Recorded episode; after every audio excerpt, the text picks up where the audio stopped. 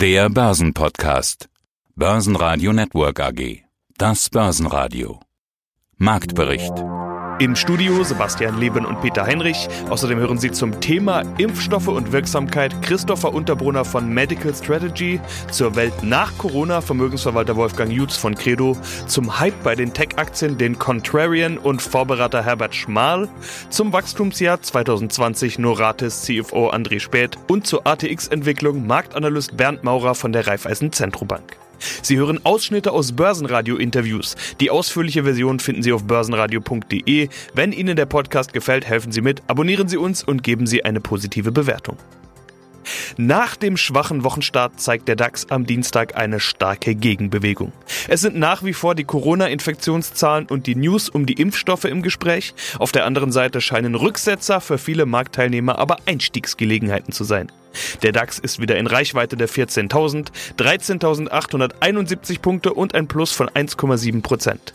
Der ATX in Wien schloss mit plus 0,5 Prozent und 2.949 Punkten. In den USA eröffnen die Börsen mit wenig Bewegung.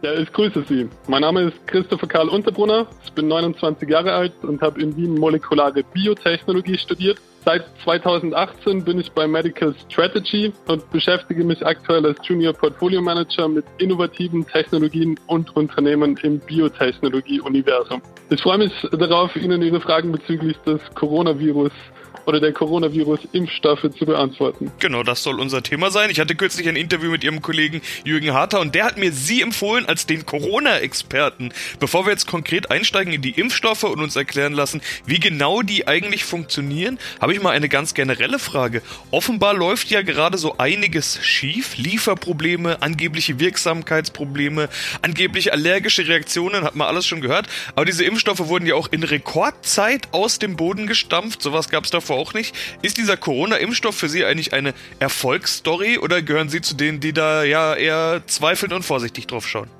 Genau, also ich würde diese Corona-Impfstoff-Erfolge als Erfolgsstory bezeichnen, definitiv. Es ist natürlich in Rekordgeschwindigkeit entwickelt worden. Es ist aber auch zu sagen, dass die Sicherheit dieser Impfstoffe natürlich von entscheidender Bedeutung ist für einen Impfstoff, der breit eingesetzt wird. Wir haben im letzten Jahr erlebt, dass die gesamte Forschung auf die Entwicklung eines Coronavirus-Vakzins konzentriert worden ist. Es wurden äh, mit den Behörden optimierte Protokolle erarbeitet, um eben diese möglichst schnelle Zulassung erreichen zu können, ohne auf Sicherheit verzichten zu müssen. Das heißt, in meinen Augen ist es definitiv eine Erfolgsgeschichte. Und wir haben mit den mRNA-Impfstoffen bisher zwei sehr gute und potente Impfstoffe, die bereits die Zulassung erhalten haben. Und noch ein Impfstoff, der kein mRNA-Impfstoff ist, nämlich der von AstraZeneca. Über den wird gerade ganz besonders gesprochen. Deshalb will ich vielleicht mal mit diesem Impfstoff starten. Das angebliche Problem, er soll bei älteren Personen nur noch eine sehr geringe Wirksamkeit haben, die sogar nur bei 8% liegen soll. AstraZeneca hat das dementiert und Sie können jetzt natürlich nichts zum Wahrheitsgehalt dieser These sagen, aber Sie kennen sich mit Impfstoffen aus. Nähern wir uns also dem Thema mal an kann das überhaupt sein? Warum sollte ein Impfstoff ab einem bestimmten Alter anders wirken als bei Jüngeren? Geht sowas? Was steckt dahinter? Zur genauen Wirksamkeit dieses Impfstoffs bei verschiedenen Altersgruppen kann ich Ihnen jetzt, wie Sie richtig bemerkt haben, keine Antwort geben. Es ist generell so, dass das Immunsystem im Laufe unseres Lebens an Stärke verliert. Ein junger Mensch hat ein deutlich stärkeres Immunsystem, als das dann zum Beispiel ältere Menschen haben. Das heißt, es ist durchaus realistisch, dass die Wirksamkeit der Impfstoffe mit dem Alter abnimmt. Also das ist eigentlich der wissenschaftliche Hintergrund. Das Immunsystem entwickelt einfach weniger starke Antworten gegen bestimmte Stimuli und ein Vakzin stimuliert im Endeffekt ja auch nur das Immunsystem, um dann einen dauerhaften Schutz zu erzeugen. Und dass das bei älteren Menschen unter Umständen nicht so gut funktioniert wie bei Jungen, ist durchaus realistisch. Ich bin Wolfgang Jutz, unabhängiger Vermögensverwalter und Inhaber der Credo Vermögensmanagement mit Sitz in Nürnberg. Fünf Thesen für die Zeit nach Corona. Nummer vier, Nachhaltigkeit. Ja, ist sie schon da oder kommt sie erst so richtig? Im Grunde genommen ist die Nachhaltigkeit schon da, weil die EU zwei Hauptpfeiler eingeflockt hat oder in den Boden gerammt hat. Das eine ist die Agenda 2030 der Vereinten Nationen. Die EU hat sich äh, dazu verpflichtet und hat einen Aktionsplan gemacht, um diese Agenda 2030 umzusetzen.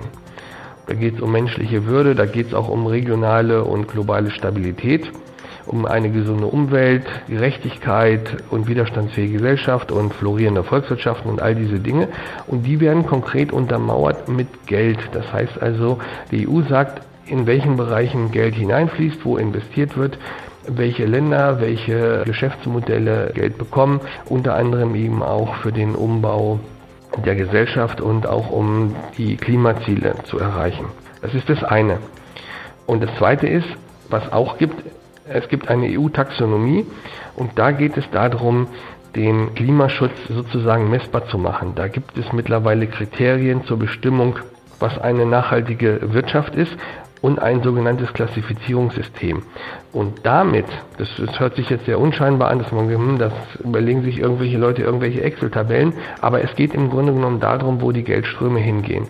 Das Finanzsystem wird in Kürze derart umgebaut werden, dass im Grunde genommen nur noch diejenigen Geld bekommen, auch von Banken, von Versicherungen, die letzten Endes nach Einhaltung dieses Klassifizierungssystems und dieser Kriterien nachhaltig wirtschaften. Und wenn das der Fall ist, dann bedeutet das einen Umbau der Gesellschaft bzw. einen Umbau des Finanzsystems mit der Folge, dass eben eine Nachfrage nach solchen Geschäftsmodellen erfolgt und die Firmen, die nachhaltig wirtschaften, günstige Konditionen bekommen bzw. die Aktienkurse stärker steigen dürften, weil ja letzten Endes Fonds, Pensionskassen nur in solche Instrumente bzw. in solche Unternehmen investieren dürfen. Und von daher müssen wir das bei der Vermögensverwaltung in den nächsten Jahren noch viel stärker in den Fokus nehmen und berücksichtigen. Grüß Gott, ich bin Schmarl Herbert, bin in Tirol tätig, inzwischen als Fondsberater für zwei global gemischte Fonds die aber in der ersten Asset Management geführt und gemanagt werden, wobei die wirtschaftliche Entscheidung bei mir liegt. Bin seit 20, na inzwischen schon 25 Jahre eigentlich Fondsmanager, zuvor eben in der Tirol Invest, die von der ersten Asset Management übernommen worden ist. Und wir haben vorhin kurz drüber nachgedacht, was ein gutes Thema für unser Interview sein könnte. Und Sie haben mir am Telefon gesagt, dass Sie sich momentan an den neuen Markt erinnert fühlen. Also die Zeit rund um das Millennium, Mondpreise für Technologieunternehmen, die auf eine Zukunft spekulieren, die überhaupt gar nicht absehbar war. Und geendet ist das Ganze ja im großen Knall der geplatzten Spekulationsblase. Kaum ein Unternehmen von damals lebt noch heute. Hm, also ein gewagter Vergleich, würde ich mal sagen. Dieser Vergleich bedeutet deutliche Warnung und dickes Ausrufezeichen. Herr Schmal, ich will mal vorsichtig an das Thema herangehen. Ist das eine zugespitzte Beobachtung aus der Contrarian-Sicht oder eine ernstzunehmende Warnung an alle Hörer?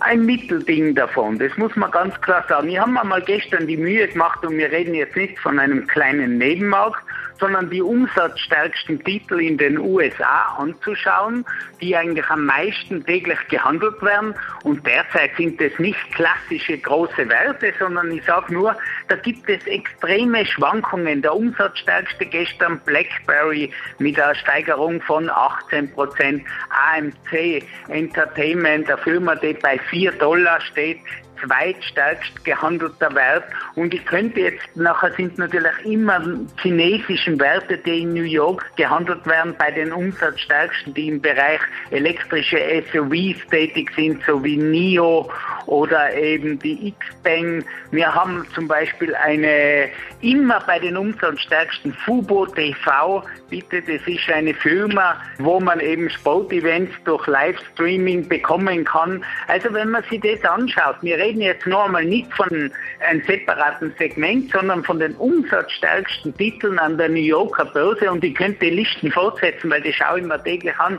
Also da sehen wir, dass die Spekulation irrsinnig hoch ist und an einem zweiten Thema, das ist ja im Bereich Kryptowährungen. Wir sehen also, dass eine neue Generation an Anlegern, die sich gar nicht mehr an den neuen Markt erinnern kann, behaupte ich einmal, sehr stark tätig ist. Man möchte, aber das muss ich immer wieder dazu sagen, da damit klar ist, der wesentliche Unterschied zur Zeit des neuen Marktes ist, dass es halt keine Zinsen gibt und dass an der Aktienanlage grundsätzlich nichts vorbeigeht. Man muss sich aber meiner Meinung nach schon mehr denn je mit den Firmen auseinandersetzen und sollte schon auf Bewertungen, Kurs-Buchwert-Verhältnisse anschauen, diese genauer anschauen und die in seinen Anlageprozess ganz vorn anstellen. Gewinner im DAX waren SAP mit plus 4,2%, Linde mit plus 3,5% und Adidas mit plus 2,9%.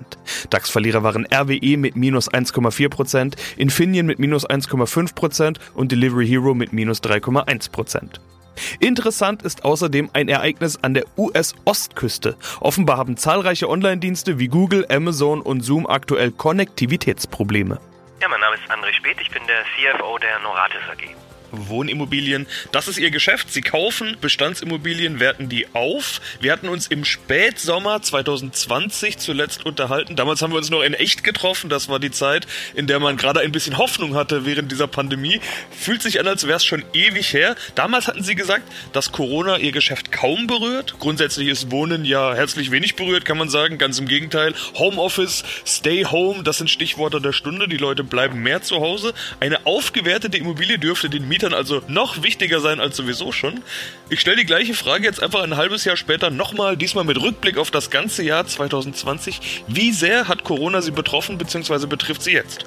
Also ich glaube, da hat sich die Situation nicht wesentlich geändert. Also wir sind weiterhin nur marginal von der Corona-Krise betroffen.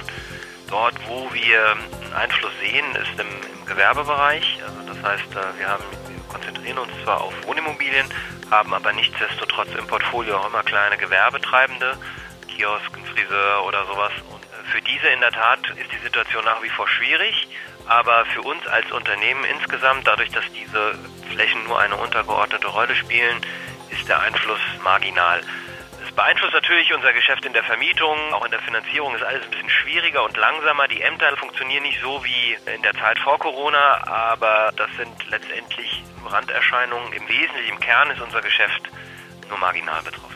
Also auch keine wesentlichen Verschiebungen, weil genau an diese Formalitäten, die Sie gerade angesprochen haben, da kann ich mir doch vorstellen, ich weiß, dass es bei anderen im Projektgeschäft so ist, dass Genehmigungen dauern. Social Distancing ist ja auch so ein Thema. Sie müssen ja vor Ort sein, um eine Wohnung aufzuwerten. Lockdown, Baustellenverzögerungen, irgend sowas. Aber das ist bei Ihnen alles jetzt nicht so wesentlich. Es ist nicht wesentlich. Das gibt es sicherlich, aber man stellt sich ja auch inzwischen darauf ein. Es ist ja nicht so, dass es jetzt mittlerweile auch gelernt, damit zu leben und zu arbeiten. Also die Arbeitsabläufe funktionieren. Die sind insgesamt klar ein bisschen langsamer, aber noch nicht so, dass wir sagen, das Geschäft ist davon stark nachhaltig betroffen. Wenn wir über Ihr Jahr 2020 sprechen, dann war ja Wachstum und Zukauf die Devise. Der Bestand wurde um 50 Prozent erweitert, 1311 Wohnungen an über 15 Standorten zugekauft. Das ist viel, aber das war ja auch Ihr erklärtes Ziel. Warum diese vielen Zukäufe in 2020?